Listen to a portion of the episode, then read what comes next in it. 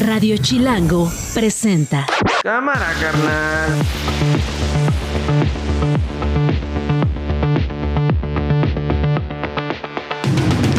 Jueves 21 de diciembre, una de la tarde en puntito. Yo soy Nacho Lozano y esto no es un noticiero. Así suena el mediodía.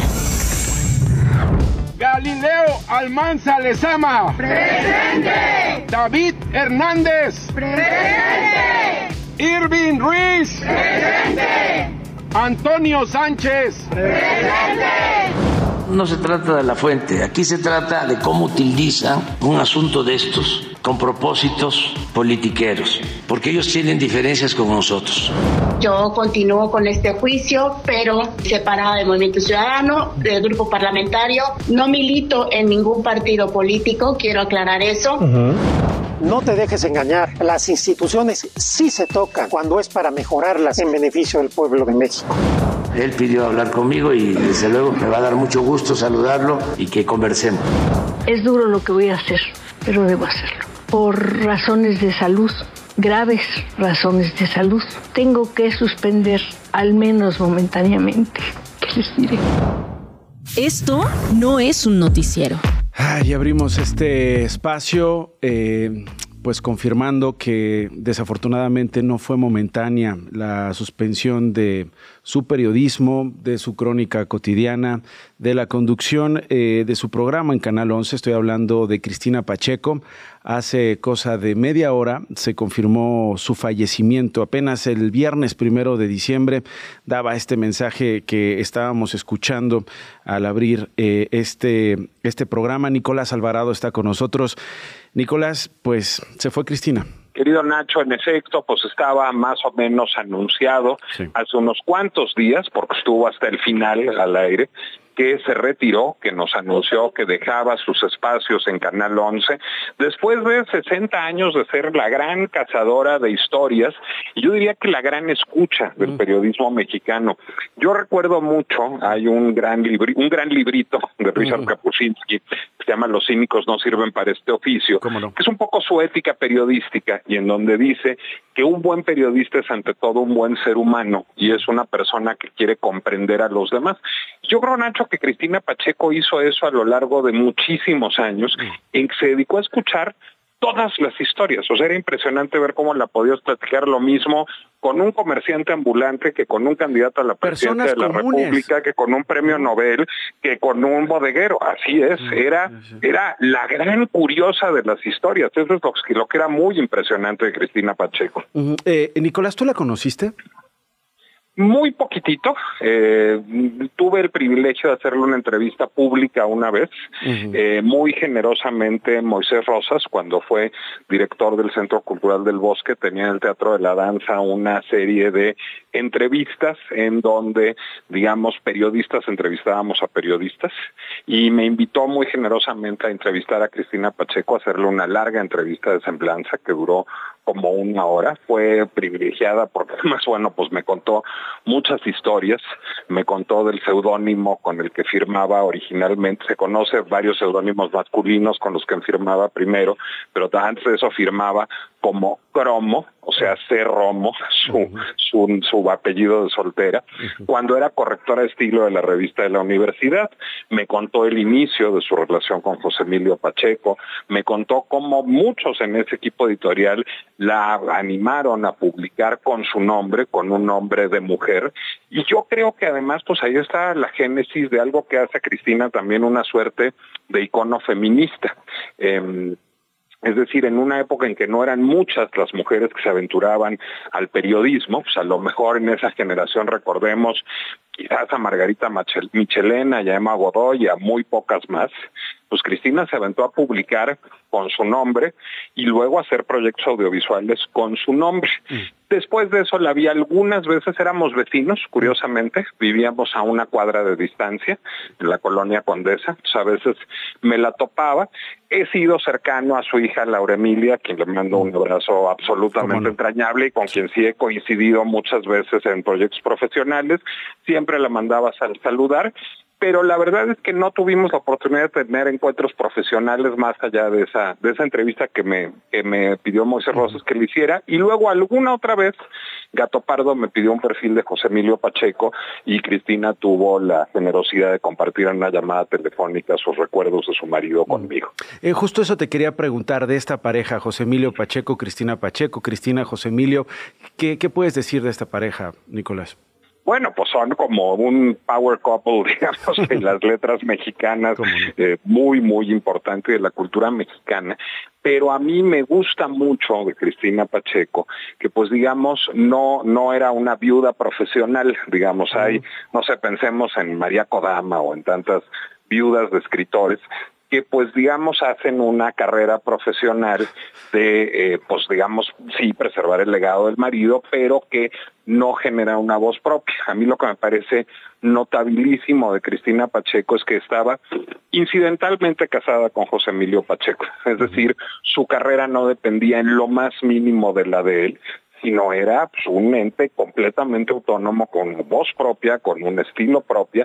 Tú podías ser fan de Cristina Pacheco y no saber quién había sido su marido. Mm. Eso generacionalmente me parece un logro notabilísimo. Sí, conversando y aquí nos tocó vivir, eh, digamos, los eh, recientes proyectos, los que había dejado en suspenso Nicolás. ¿Qué vacío dejan estos, estos formatos? ¿Qué vacío? Hablabas un poquito, ¿no? Eh, de, al principio de a quienes entrevistaba y la manera en que lo hacía. Eh, televisivamente, eh, periodísticamente, ¿qué vacío dejan estos dos programas? Te voy a decir una cosa rara. Yo creo que aquí nos tocó vivir, deja más un lleno que un vacío. Y este, y te lo voy a decir como productor de tele, que también soy yo, que también fui En, en las épocas de gloria de la tele. A ver, yo creo que la tele ha abusado del formato del, del, programa de panel, este, de las dos personas sentadas con el silloncito y el florerito y una dirección de cámaras más o menos ágil, conversando con Cristina Pacheco era eso y era una versión muy buena de eso. Pero aquí nos tocó vivir en una época en que la tele documental era una areza y con valores de producción que eran difíciles de, de construir y más en una televisora pública, se atrevió a sacar la cámara a las calles se atrevió a usar cámara al hombro, se atrevió a poner a una estrella, a una figura pública, a caminar por los mercados, a meterse a las casas, a ir a colonias que a lo mejor no imaginábamos que una estrella de la televisión frecuentara. Yo creo que aquí nos tocó vivir, es un hito en la historia de la televisión pública. Creo que conversar con Cristina Pacheco era un programa periodísticamente muy solvente, pero era radio por tele, digamos. En cambio, creo que aquí nos tocó vivir, sí es un hito en la historia de la televisión documental y creo que ahí Canal 11 tiene un acervo importantísimo, además que trascendió décadas que trascendió modos de gobierno, modos de organización de la sociedad, estilo de hacer periodístico y que debería ser pues muy analizado y contextualizado y que es digamos una lección para todos a los cuales nos interesa el lenguaje televisivo, Nacho. Te agradezco mucho este comentario de Bote Pronto, mi querido Nicolás Alvarado, escritor, periodista, productor, dramaturgo, promotor cultural, ahí le paro nada más cinco. Pero te agradezco mucho, Nicolás, como siempre. y te vendemos quesadillas los domingos y extrañamos a Cristina eso, Pacheco. Eso, eso sí. Te mando un abrazo con mucho cariño, Nicolás Alvarado. Ahí está. Hace eh, cosa de, de eh, minutos eh, la noticia fue difundida por la familia de Cristina Pacheco periodista, conductora, eh, su hija Laura Emilia, tal como lo decía Nicolás, lo hizo en su cuenta de Facebook con hondo dolor. Mi hermana Cecilia y yo participamos del fallecimiento de nuestra adorada madre, Cristina Pacheco. El Canal 11 eh, publicó una foto eh, de Cristina Pacheco. Con profunda tristeza informamos la partida de nuestra querida Cristina Pacheco, una eminencia en el periodismo, gran persona. Todos los colaboradores del 11 nos unimos a esta triste pérdida.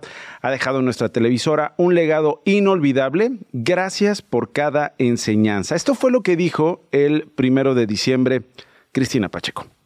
Es duro lo que voy a hacer, pero debo hacerlo por razones de salud, graves razones de salud. Tengo que suspender, al menos momentáneamente. ¿Qué les diré? Al menos momentáneamente estas conversaciones han sido ricas, divertidas, inesperadas. Piensen cuánto hemos aprendido de nuestros maravillosos invitados.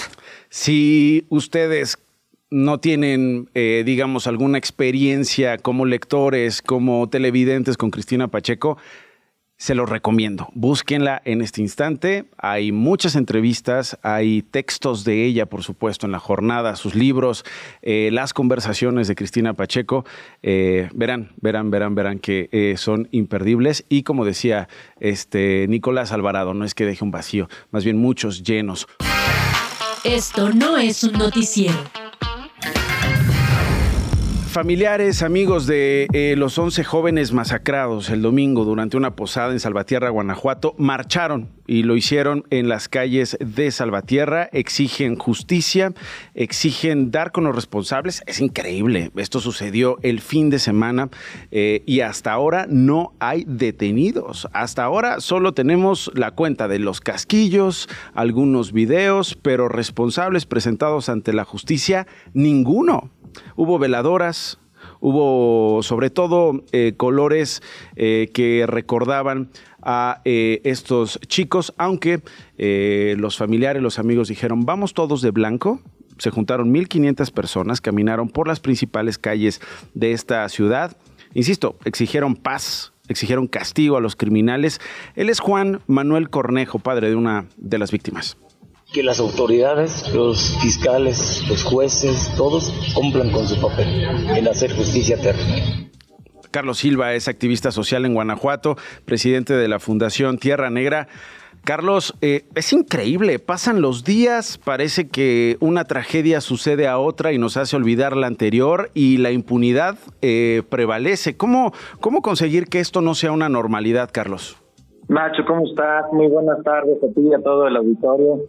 Pues mira, creo que la, la violencia que estamos pasando en, Guanajuato ya ha llegado a un, a un tope donde donde ya el, pueblo de Guanajuato, el estado de Guanajuato y sus municipios, pues estamos ahogados, ahogados en este incremento de violencia y no vemos para cuándo haya justicia en el estado. Carlos, hablaba yo hace días de pues no es una generación. Seguramente eh, los jóvenes que fallecieron eh, pertenecen a una de estas generaciones.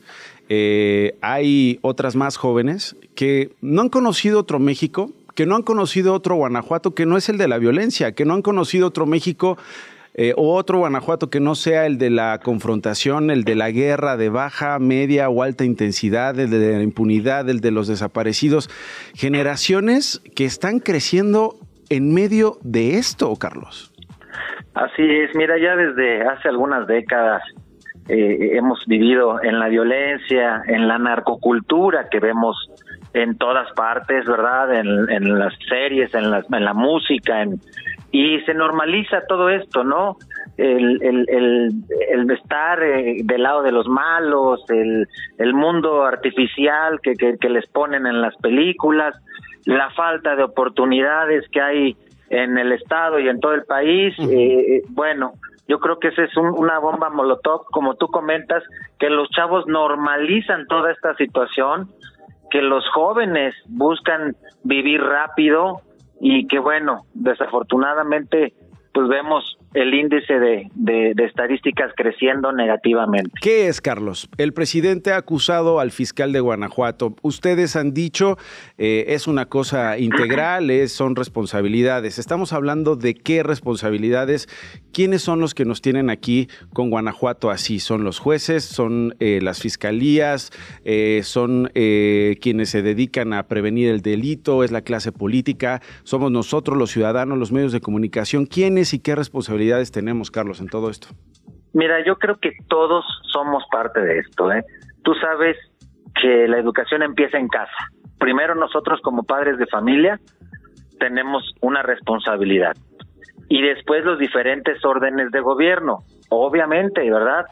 Porque bueno, los principales pilares eh, ahora, que es la familia, que es la educación, que es eh, la religión o el deporte, o, pues tú sabes que, ha estado como a un lado, a un lado. Y si le sumamos que las instituciones que deben de hacer justicia en el país y sobre todo en el estado de Guanajuato, pues están sobrepasadas. están obsoletas, están ciegas, sordas y mudas ante esta ola de violencia que estamos viviendo. Carlos, ¿tú dirías que tienes miedo de ser activista en Guanajuato? Pues mira, uno siempre ha tratado de abanderar causas nobles. Eh, este tema de, la violencia, pues es un tema delicado. No, no hay nadie, yo creo que en Guanajuato se sienta seguro, ¿eh? Hay una migración de, de empresarios, de, de gente de la sociedad civil, eh, que cada vez hacen más, más y más filas para poder irse al extranjero o buscar oportunidades en, en, otros estados que no tengan tanta violencia. Entonces, si tú me dices que tengo miedo, pues yo creo que es una constante, es una constante de toda la ciudadanía, es un sentir de todos. Al final de cuentas, pues uno está con su pecho sano, tranquilo, tratando de poner su granito de arena para construir una, una sociedad mejor. ¿Cómo sostener una hipótesis y soltarla así como lo hizo el presidente en una mañanera relacionando este crimen otra vez con el consumo de drogas, Carlos? Mira, yo lo que te puedo comentar es que, pues, eh, nuestro presidente eh, obviamente hace estos comentarios en alusión del incremento de adicciones que hay en todo en todo el país, en el estado de Guanajuato y sobre todo en esa franja, porque hay un fenómeno que está pasando justamente en la zona industrial de, de, Guanajuato, donde recordemos que son las jornadas laborales más largas y extenuosas del país con los salarios más bajos. Entonces, desde ahí estamos viendo que están forzando a los mismos trabajadores a tener que, ingerir sustancias para aguantar las jornadas tan extenuantes. Entonces, eh, eh, es un tema muy profundo. Yo creo que eso se refiere el presidente, de que el incremento de, la drogadicción ha hecho que crezcan estos grupos delictivos, no refiriéndose a, específicamente, por ejemplo, a nuestros jóvenes, ¿verdad? Sino que él habla en lo general de lo que se ha estado eh, cayendo como sociedad por, por las lamentables este, niveles de drogadicción que aparte tenemos los índices más altos en el país y eso es alarmante. Eso es alarmante. Por cierto, sí, si de repente, sí, te escucho Nacho. No, dime si de repente. Mira, si de repente vemos este que, que nuestro presidente eh, eh comenta el tema de que es por las drogadicciones o el, primer eh, ocasión que habló sobre los jóvenes de Celaya, ahí sí eh, eh, sabemos que, que en muchas ocasiones nos podemos llegar a equivocar, ¿no?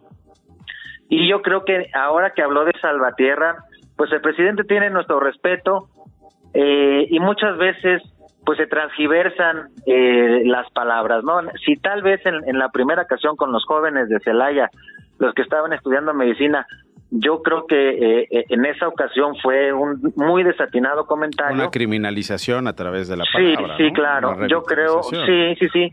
Yo creo que en esta otra ya se transgiversó mucho, ¿verdad? Porque mm. pues, recordemos que en estos temas de la política sencillamente se está buscando cualquier cosa para denostar, para atacar y bueno, al final de cuentas, los que eh, llevan el plato roto a la ciudadanía. Lo que planteo también es lo que han planteado los padres, ¿no? Aquí hemos hablado con ellos y han criticado, o sea, el uso de las palabras, sobre todo en el contexto y de dónde vienen. A propósito de lo que mencionabas de Celaya, elementos de la Fiscalía de Guanajuato detuvieron a un hombre señalado como presunto autor material del asesinato de estos cinco de los seis jóvenes universitarios allá en Celaya. Yo abría este espacio, Carlos Silva, activista allá en Guanajuato. Eh, estamos a jueves, esto sucedió el fin de semana en el caso de Salvatierra, ya ni qué decir de lo de Celaya que sucedió desde el 3 de diciembre. Claro. Y no sabemos quiénes fueron o no queremos saber quiénes fueron y no tenemos detenidos a los responsables o no los queremos detener. Y mira, Nacho, es, es algo que nosotros tenemos como como ese sentimiento de que no queremos que agarren ahí a unos chivos expiatorios a cualquiera, a cualquiera ahí, este, que agarren, que, que, que hagan decir que ellos fueron y se dé carpetazo, porque esa ha sido la constante en el estado de Guanajuato. Agarran a dos, tres y ya, listo, carpetazo y no pasó nada. Mm. Eso es lo que no queremos, eso es lo que no quieren los padres de familia. Queremos que realmente los que eh, están encargados de, de, cuidarnos, de defendernos y de las leyes de nuestra seguridad, pues hagan realmente su trabajo. Uh -huh. Porque eso es lo que se necesita ya. en Guanajuato. Carlos Silva es activista social en Guanajuato, presidente de la Fundación Tierra Negra. Gracias, Carlos. Nacho, te mando un fuerte abrazo. Que tengas excelente día. Yo también. Radio Chilango. Eh, Lorena Becerra, eh, encuestas y opinión en esta nueva empresa, en esta nueva etapa de tu vida, mi querida Lore. Eh, publicas, pues, intención de voto para jefe o jefa de gobierno. ¿Cómo estás, Lorena? ¿Qué tal, Nacho? Qué gusto saludarte. Por Igualmente, qué gusto, qué gusto saludarte. Eh, a ver, eh, interesante, interesante, eh, digamos, el contraste entre eh, lo que hemos visto de intenciones de voto a nivel nacional sobre la elección presidencial no se parece tanto a lo que está pasando en la Ciudad de México, o por lo menos esa es mi impresión. Si te parece, comenzamos con, el, eh, con lo que encontraste, con lo que hallaste sobre la intención de voto para jefe de gobierno por partido, Lore. Sí, bueno, eh, es importante decir que esta es una encuesta de mil casos con un método mixto. Son 600 entrevistas a, a domicilios y 400 telefónicas. Okay. Yo he encontrado que, que, es una buena forma de, de, tratar de alcanzar a los capitalinos, ¿no? Sobre todo por, por porque muchos viven en, en condominios, en zonas altas. O sea, etcétera, híbrido, ¿no? dices tú, eh, eh, el método, ¿no? Es una buena forma el método, combinarlo tanto presencial como por teléfono. Así es, okay. así es. Y ahorita tenemos en, en, intención de voto por partido, Morena lidera las preferencias con uh -huh. un amplio margen, 48%, uh -huh. y le sigue el PAN con 25%, y en tercer lugar está el PRI con 12%, uh -huh. ¿no? Eh, ya cuando vemos las alianzas, eh, Morena, eh, PT y Verde alcanza un 53%, contra 41% que tendría el PAN, el PRI y el PRD. El PRD está con un 4%. Uh -huh. eh, el verde con un 3 y eh, el, el PT con 2. Eh, voy a hacer este, voy a hacer una pausa, Lorena, y quiero regresar para revisar eh, la opinión que tienen de eh, los candidatos, de los aspirantes, Clara Brugada, Santiago Tabuada y Salomón Chertorivsky, y luego la pregunta que haces de por quién votaría. Ahí, eh, pues vemos que la cosa cambia. No, no, no necesariamente son estos 48 puntos de Morena, aunque parece que la alianza sí consigue algo más cercano a la puntera. Estás escuchando Esto no es un noticiero con Nacho Lozano. Regresamos. Lorena Becerra está con nosotros. Eh, veíamos los resultados en intención de voto para los partidos políticos. Lore, 48 para Morena, 25 para el PAN, 12 para el PRI, 6 para eh, MC, 4 para el PRD. Eh, ¿Qué opinión tienen los chilangos de acuerdo a este estudio que hiciste, eh, Lore, respecto a Brugada, Tabuada y Chartorivsky? Ah, pues ahorita Clara Brugada está bien posicionada entre los capitalinos, con 54% de opiniones positivas y 18% de opiniones negativas. Únicamente el 20% dice no conocerla. -huh. Santiago Tabuada es, eh, tiene opiniones positivas para el 34% y negativas para el 19%. Uh -huh. Únicamente el 33% no, no lo conoce digamos que ambos han eh, mejorado tanto en su posicionamiento a nivel de reconocimiento de nombre como en su imagen, ¿no? Sí, y Santiago tenía un reto, ¿no, Lorena? Sobre todo por este asunto del cártel inmobiliario. Así es, y también, ¿no? Porque, porque en la campaña nacional sí hemos visto un desgaste en, mm. en, el, en la imagen de, de Xochitl Galvez, ¿no? A raíz de los ataques del presidente. Mm. Y Salomón Chatorivsky, que está en tercer lugar, es más desconocido, 52% no lo conoce, y su balance hoy por hoy, por algún motivo, no es tan bueno. Eh, 17% tiene opiniones positivas, pero 20% ¿Por qué tiene será? opiniones ¿Por qué será? Fíjate que eso me llama mucho la atención porque no tengo una explicación. De hecho, incluso su intención de voto está un poquito por encima de la de Movimiento Ciudadano, que en boleta está en 6%. Uh -huh. A 6, Ajá, correcto. Y él, 17. 6 y, y él trae 8. Perdón, ¿no? sí, 8, 8, 8, sí. Así es, entonces no sé a qué se debe esto, eh, la verdad, y tampoco he visto ataques particularmente ¿no? en contra de su figura, no veo un, un, un, digamos que un rechazo a la marca de Movimiento Ciudadano, entonces no no no no sé no sé bien a, a qué se deba, ah. si este este público que lo conoce, no todavía no no ahora sí que no no lo ha logrado convencer, uh -huh. pero creo que es algo que sí sí vamos a estar explorando. Bueno, vamos a estar explorando sí, eh, preguntando y un poco eh, intentando explicar o entender por qué de este caso. Ahora, eh, cuando ya los pones cuando ya los enfrentas, ¿por quién votaría? ¿Qué te respondieron? Pues mira, me voy a las preferencias efectivas, que son sin considerar el 13% que hoy no nos dice por quién o, no, o nos dice ninguno.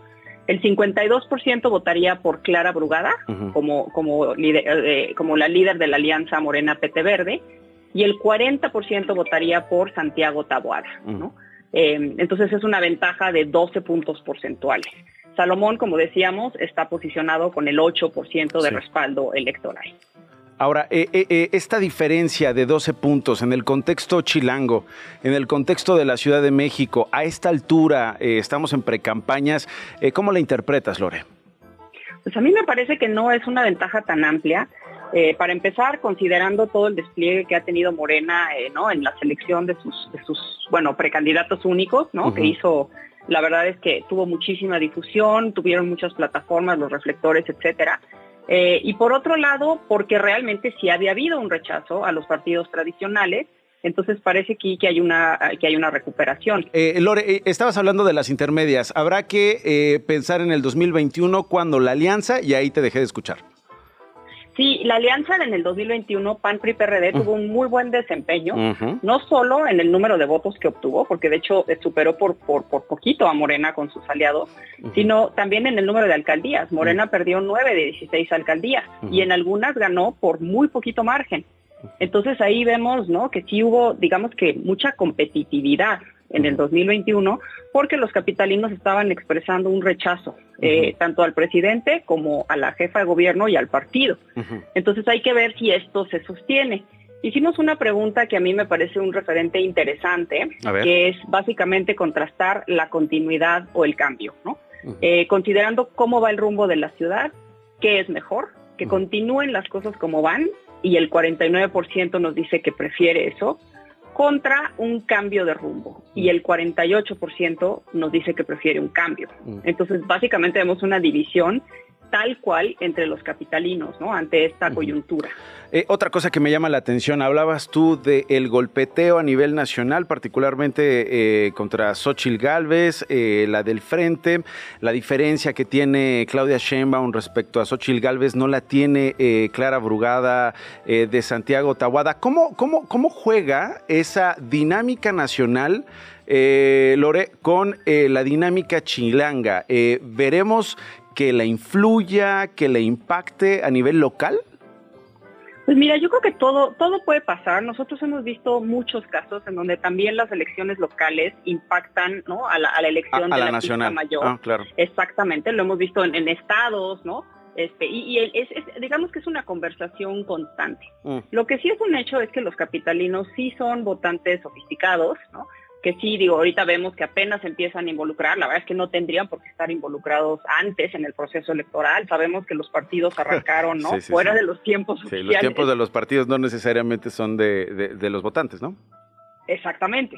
Pero sí se empiezan a involucrar, sí, se informan, ¿no? Y sí tienen opiniones muy claras. Incluso, por ejemplo, cuando les preguntamos sobre otros temas, pues ahorita hay, hay digamos que también un desgaste, ¿no? del partido en el gobierno. En general, el estado de la ciudad no luce, ¿no? también a los ojos de los, de los votantes.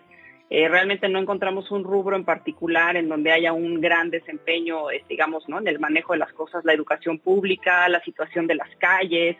Sobre todo eh, destaca el abasto de agua, mm. que 45% nos dice que ha empeorado en el último mm. año el estado del metro también 45% y el abasto de medicinas, 44% nos dice que ha empeorado. Entonces, todo, todo ese tipo de cosas los, influyen, influyen y además están claros de que, de que no están contentos. Sí, sí, sí, estaba revisando los presupuestos participativos y, la mayoría se concentra eh, justo en estos temas, principalmente en el agua, y señalan el asunto del transporte público como eh, una prioridad que tendrían que atender eh, los tres niveles de gobierno, básicamente las alcaldías, la jefatura de gobierno y el gobierno federal. Así que bueno, veremos cómo evoluciona esto. Por lo pronto te agradezco, Lore. Gracias a ti, Nacho. Te mando un abrazo. Igualmente, Lorena Becerra, eh, con esta encuesta, con esta eh, panorámica de eh, diciembre respecto a la elección en la Ciudad de México. Las noticias de una. Y esa las trae Glo Hernández en Fine, cortito, con lo más importante, Glo. Muy buenas tardes, Nacho. La Procuraduría Federal del Consumidor advirtió sobre el riesgo de comer la gelatina de Gary sabor uva. ¿A ah, caray por? Porque hay un estudio dijo que solamente tiene azúcar y colorantes. Mm, Así es que si te gustaba ya ni modo. no, no, no, no, pero pues bueno, qué buen aviso, ¿eh? Sí. Y esta mañana el presidente López Obrador reveló que su homólogo estadounidense Joe Biden pidió hablar con él. La llamada la tuvieron esta misma mañana. Aún no se ha revelado detalles de la conversación, pero el presidente dijo que hablarían sobre migración o en una de esas era por Navidad. Escuchemos. Vamos a ver qué nos plantea. Él pidió ayer que quiere hablar conmigo y con mucho gusto. Yo creo que es normal, ninguna de esas es por la Navidad. Eh, sí, sí, sí. Bueno, pues ya que nos cuente, ¿no? Sí, pues seguro va a decir cosas importantes. Eh, Andrés, ¿quién te tocó en el intercambio? ¿Le vas a dar a Maduro? ¿Le vas a dar a quién? ¿A Díaz Canel? ¿O quién te toca? ¿Y qué se regalarán en esos casos, eh? eh qué se regala? ¿Qué talla eres, Andrés? No, pues no sé. Eh, fíjate, Pepe, que pues yo ahorita ando bateando cómo batearía el precio. No sé qué, no sé qué se regalarían. ¿qué Ni te siquiera, digo? no me imagino. Espero que cosas positivas y que ah, ayuden ya, a los también, países. no, que se, que, que, que se hagan regalos feos, ¿no? O sea, oye, ¿qué es esto, Andrés Manuel? Pronto ¿Esto lo cómo sabremos, se usa? eso sí. Luego te digo. Siempre hay llamadas presidenciales casi a cierre de año, ¿no? Entre, entre Estados Unidos y México. Sí, sí, sí, sí. Sobre todo cuando está todo de la fregada, ¿no? Exacto. Sobre todo cuando ves cómo está la frontera, sobre todo con el asunto del tráfico de drogas. Hoy, por ejemplo, subió de tono el presidente eh, su opinión respecto al conflicto, la guerra entre Israel y la Franja de Gaza, ¿no? Eh, eh, pedía un cese al fuego, cuando en realidad, cuando le conviene al presidente, ¿no? Digamos narrativamente, plantea un asunto de no intervención y que cada quien elija, aunque eso sí, siempre ha estado en contra de, de los conflictos. Sí. Eh, no sé, veremos a ver qué avise el presidente de esta llamada, pero ya nos irá contando. Lo que sí es seguro es que no le llamó para desearle feliz Navidad. Estoy, te lo apuesto, no. te lo apuesto, pero bueno. PRI Morena y el Partido del Trabajo formalizaron ante el Tribunal Electoral su impugnación al acuerdo votado por el Consejo General del INE, con el que se impuso un ultimátum a la consejera presidenta Guadalupe Tadei para presentar perfiles competitivos para la Secretaría Ejecutiva, las direcciones y unidades técnicas vacantes.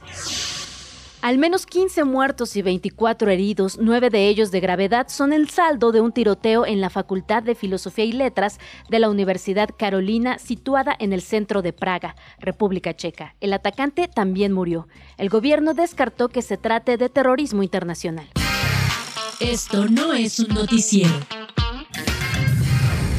Hoy eh, supimos eh, del anuncio de la senadora Indira Kempis Martínez. eh, ha decidido separarse de la bancada de Movimiento Ciudadano en la Cámara Alta. Mi gratitud con la gente que confía en mi trabajo, ideas y visión por Nuevo León y México. Indira Kempis precisó que el juicio para proteger sus derechos políticos electorales va a continuar en el Tribunal Electoral del Poder Judicial de la Federación tras acusar que fue excluida para ser candidata de Movimiento Ciudadano. La senadora Kempis está con nosotros. ¿Qué pasó, senadora? ¿Por qué tomó esta decisión? Hola Nacho, pues que hay que llamar a Bizarrap para hacer una canción de separación, eh, Ay, para que les cuente, eh, para que les cuente todos los detalles de una forma más amable. Oye, no, a ver, pues si... No, a ver, te reto ya, senadora, pues entonces ya empieza a rapear o a reggaetonear. A ver, ¿cómo llamarías esa canción? ¿Cómo, lleva- cómo, llamarías a esa canción que narra tu salida de, de- de Movimiento Ciudadano? Mira, es que ha sido una historia construida de, de una muerte anunciada, Mm, ¿no? mm. O sea, lamentablemente, y ustedes lo han visto, ha sido un proceso falta de, con una gran falta de respeto hacia la democracia, la transparencia, la participación ciudadana, porque yo no milito en ningún partido político. Y entonces, bueno, promoví este juicio para proteger mis derechos político-electorales, establezco los límites en mi relación con el partido político y estoy con toda mi atención y hago un llamado al Tribunal Electoral para que resuelva este caso en esta pues llamada justicia pronta y expedita. O sea, Aquí estoy esperando a ver qué es lo que va a resolver el tribunal. ¿Quién manda en Movimiento Ciudadano, senadora? ¿Quién, quién manda? Sí. Bueno, su dirigente es el senador Dante Delgado. y, él, él debe de hacerse responsable de las decisiones que toma el partido político. ¿Te buscó para decirte, senadora, eh, piénsalo, no te vayas, quédate? No, no, eh, ustedes han visto a Dante, ha estado con una actitud enojada, poco dialogante, sino es que escasamente dialogante, amenazante incluso para las decisiones consensadas en el bloque de contención. ¿Cómo que amenazante? Entonces, ¿Cómo que amenazante? Sí, porque acuérdate que dio una declaración. Ah, de que estaba muerto, muerto, muerto, muerto. Estaba muerto, ¿no? Y ¿Pero hubo amenazas contra, contra ustedes o dices tú amenazar con dejar el bloque? No, me refiero a eso, ah. es una actitud amenazante, ¿no? O sea, no, no hay un diálogo, no hay esta apertura, buscar un consenso en las decisiones, hacer los contrapesos. Vivimos en una pluralidad y estamos en 2023. Entonces, pues sí es apelar a, a, que las decisiones sean pues un poquito más coherentes con el tiempo histórico que estamos viviendo. Clemente Castañeda, que era tu coordinador en el Senado, ¿te dijo algo? No, pues me decía mucho éxito, porque también hay que romper los mitos que en la política todos traemos un cuchillo en la mano. Entonces, pues somos buenos compañeros, colegas. Él sabe perfectamente que gran parte de mi brújula es defender las causas y los intereses de la gente y le reconozco que él también está dando sus propias batallas. Yo no sé si Indira Kempis, senadora, hoy eh, ya no en la bancada de Movimiento Ciudadano, eh, tenga eh, menos más pretendientes que Shakira, pero sí hay uno que anda coqueteándole a la senadora Kempis, lo hizo en X. Senadora Kempis, reconozco en ti a una mujer de una sola pieza, de convicciones y de carácter firme, siempre dispuesta a construir por México. Sé que tu amor por Nuevo León es enorme y, y te voy a bajar la luna y las estrellas. Abrazo fuerte, Alejandro Moreno, el presidente nacional del PRI. Ay, mira, yo le agradezco a todos mis colegas. No, ya, respóndele al presidente del PRI. No, respóndele al presidente del PRI, senadora. Estoy saliendo de, estoy saliendo de mi separación. no, pero ya la traías trabajada. Fueron a terapia de pareja. Ya estaba en el horizonte. Finalmente lo decidiste. Y hay alguien que te está tocando el balcón con una serenata. ¿Qué le dices pues al que está allá abajo pues con el mariachi? Yo merezco, yo merezco la pena, claro, por supuesto. ¿Qué le dices? No, le digo que agradezco, agradezco, porque al final, mira, hoy, hoy el país está en una crisis política. Lo que menos necesitamos es división. Lo que menos necesitamos son más peleas. Lo que requerimos urgentemente es una operación cicatriz porque este país, pues es un país democrático, es libre. O sea, no te vas al PRI. No, no me hables como política, no me hables como ¿Eh? política. Ya me, estaba gustando el tono, el tono. Oye, tengo, tengo mi reflexión. A ver, aguante. Bueno, ya, ya, ya, ya, ya, se la echó, senadora. Ya se echó su reflexión. Ahora sí, dígame, ¿se va al grupo parlamentario del PRI? No, no. No. no. en este momento no. En este momento mi, mi atención de verdad está en mi juicio quiero que el Tribunal Electoral resuelva en tiempo y forma lo que le corresponde. y, bueno, ya seguiré tomando decisiones porque son, son tiempos de decisiones. Eso sí me De definiciones, ¿eh? sí, de definiciones. Vimos un grupo de expriistas sumarse al equipo de Claudia Sheinbaum. ¿Va por ahí, senadora? Ay, mira, pues qué te cuento. Pues es que busca, busca luego la gente no un cargo, sino fuero, ¿no?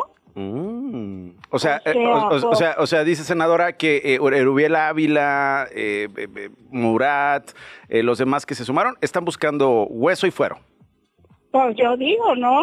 Mm. ¿Ustedes qué piensan? Yo lo pongo a consenso de ustedes. yo no, yo, yo, yo pienso que esas decisiones si no tienen un argumento muy bien planteado, pues se prestan a estas especulaciones sobre fuera, impunidad, este, juegos de poder, juegos de ir a buscar trabajo.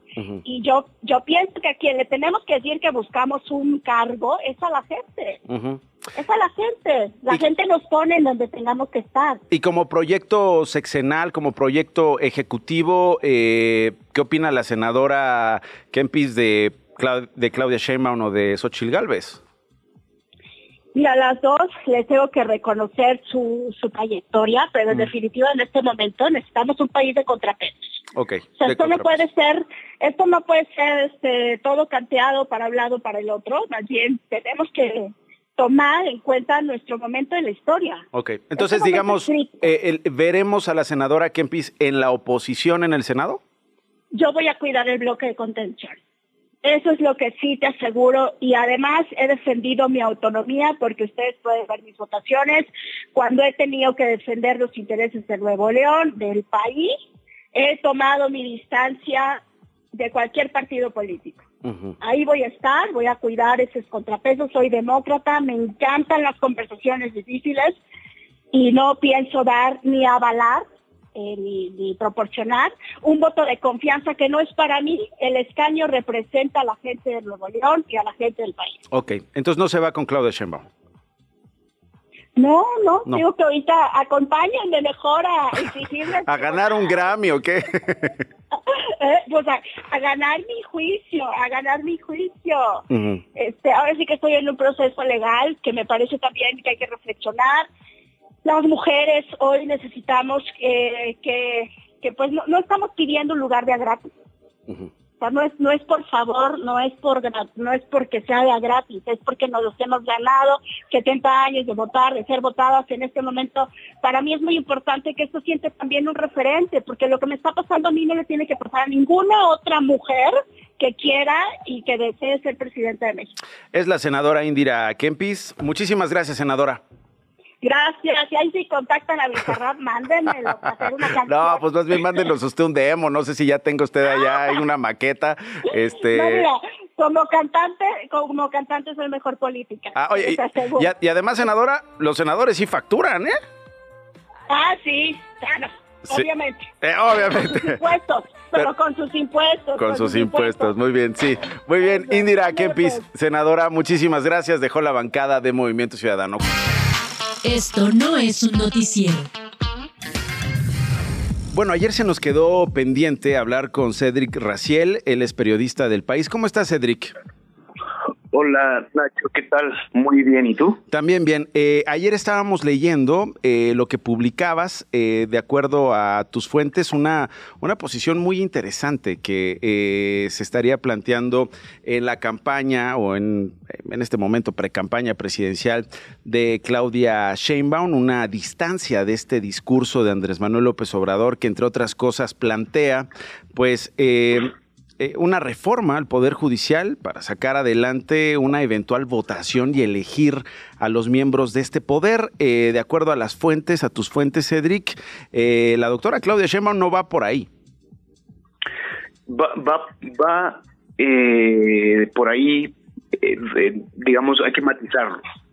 que en este caso el matiz es, es muy importante, ¿no? El, porque de quien se está distanciando en la propuesta es nada más y nada menos que del presidente López Obrador. Entonces, por pequeña que sea la, la diferencia... No, es, es, grandísima.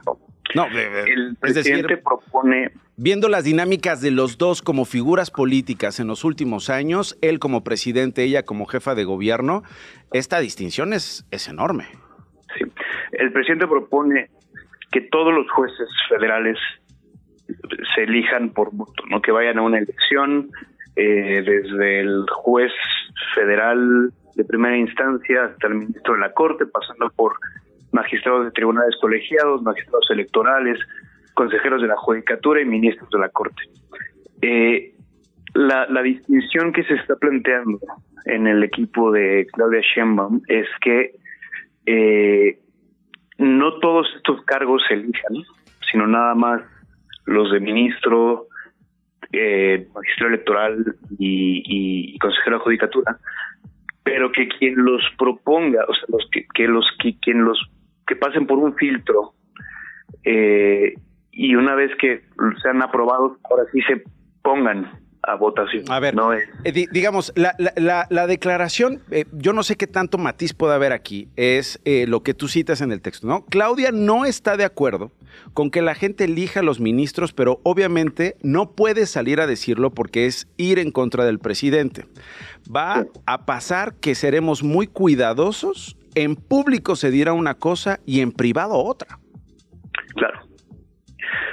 Sí, pues bueno, es que es así, es, es eh, yo me queda claro que es muy costoso para, para la candidata distinguirse de presidente, sobre todo porque hay eh, estos guardianes dentro del propio partido, no los, duros del partido, los militantes de los fundadores, ¿no? los que ven en una distancia, en una diferencia, una especie de claudicación. Entonces, ante esos es con los que deben estar con este cuidado, ¿no?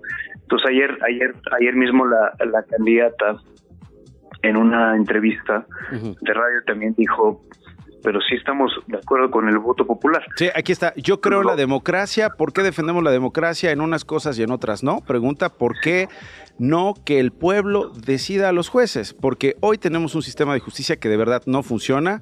No sé de dónde sacaron eso. Yo nunca lo he dicho. Eh, que se debata, que se discuta y que la democracia llegue a todos los niveles, fue lo que dijo en esta entrevista. Sí, en algún punto eh, le preguntan, o sea, ¿usted está de acuerdo con que se elijan? Ella interrumpe y dice que se debata. O sea, a mí me parece que ese, ese es una aclaración muy reveladora. Totalmente, totalmente. y contrastante. Vamos a ver, vamos a ver, ¿no? O sea, no estamos cerrados, ¿no? A ver, a ver de estos foros que sale, pero de entrada pues sí hay una una pequeña desviación ¿no? respecto del, libreto de López Obrador. López Obrador. Exacto. Eh, y, digamos eh, que este libreto incluye eh, una parada en febrero, ¿no? Que es cuando presentaría al Congreso el presidente esta iniciativa de reforma judicial. Exacto. ¿No? Sí, lo que se espera que sea una reforma como él ha cantado, o sea, radical. Sí. Todos por voto directo y demás. También en febrero el equipo de Claudia presenta su propia propuesta. Ahí, ahí se verá. O sea, ahí se verá qué tanto coinciden ambas, pero por lo que supimos nosotros, va a tener diferencias. Bueno, Cedric, te agradezco mucho que conversemos esto. Te agradezco yo a ti la invitación, Nacho, que estés muy bien. Igualmente, Cedric Raciel es periodista del país. Esto no es un noticiero. Eh, le agradezco mucho a Pavel Novak, él es periodista, está en República Checa, eh, lo comentábamos al principio de este programa, eh, al menos 15 personas han muerto. Pavel, no sé si este reporte ha cambiado, tengo también el reporte de 24 heridos. ¿Qué pasó en Praga? ahora tenemos esta información que eh, hay 15 eh, muertos eh, y eso, eso fue un ataque en la escuela, en la Universidad Facultad de Filosofía, en el centro, realmente en el centro de Praga, 300 metros de, de mm, plaza ciudad, desde la ciudad vieja, donde hay ahora mercado de Navidad. Ah. Y eh, este matador fue un estudiante de esta escuela y eh, eh, sube al, al balcón del edificio y, y,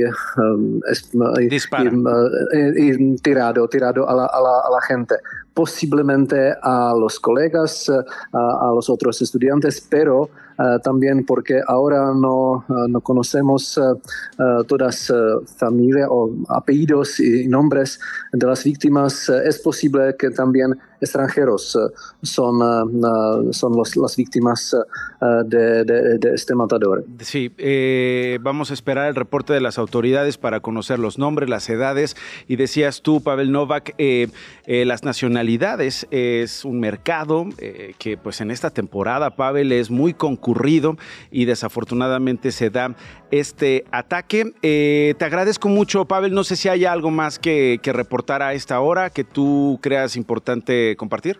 Uh, posible, puedo, solamente decir que um, este área cerca de, la escuela fue cerrada para, para la gente y ahora uh, también uh, los la, gente con los daños son eh, distribuidos en eh, los um, hospitales de, um, de, Praga.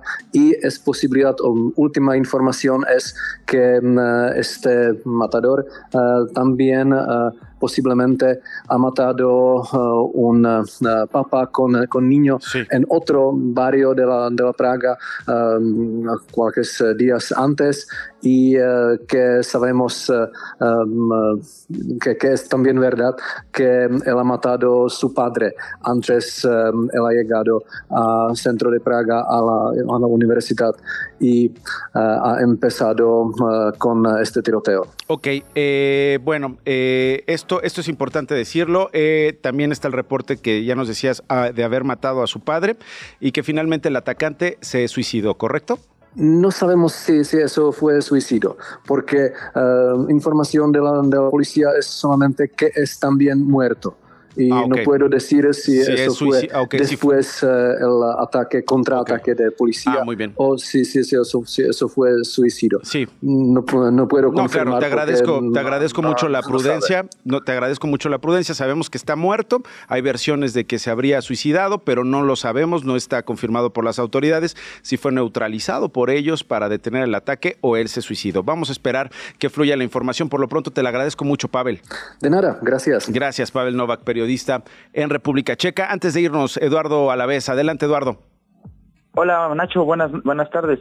Eh, pues nada más para comentarte que la línea B va a tener una manita de gato y eh, se espera que a lo mejor vaya a cerrar en 2024. Mm. Esto del tramo de Deportivo Oceanía hasta eh, Morelos y son seis estaciones y pues va a afectar bastante la, este, la movilidad porque eh, este tramo conecta con tres líneas, la línea 5, la línea 1 y la línea 4. Eh, esto todavía no es un anuncio oficial, esto es parte de una, de una licitación que se publicó en la Gaceta de la Ciudad de México y eh, donde se está ofertando el contrato para justamente estas obras. Para este Hasta el momento, exactamente. Hasta el momento las autoridades no han dado a conocer el proyecto, pero pues ya salió la información. Bueno, ya salió la información exactamente, es una licitación, se prevé que estos trabajos comiencen el 18 de enero y concluyen el 18 de junio del próximo año. Morelos, San Lázaro, Flores Magón, Romero Rubio, Oceanía y Deportivo Oceanía serían las estaciones que estarían cerradas en esta línea metropolitana. Eduardo Alavés, reportero de Chilango. Gracias, Lalo. Claro que sí. Buena tarde. Buena tarde también para ti. Así llegamos al final. Gracias por habernos acompañado. Quédense en Radio Chilango. Hasta mañana. Esto fue Esto no es un noticiero con Nacho Lozano, una producción de Radio Chilango. Escucha un nuevo episodio de lunes a viernes en tu plataforma de podcast favorita. Radio Chilango, la radio que... Viene, viene, ¿eh?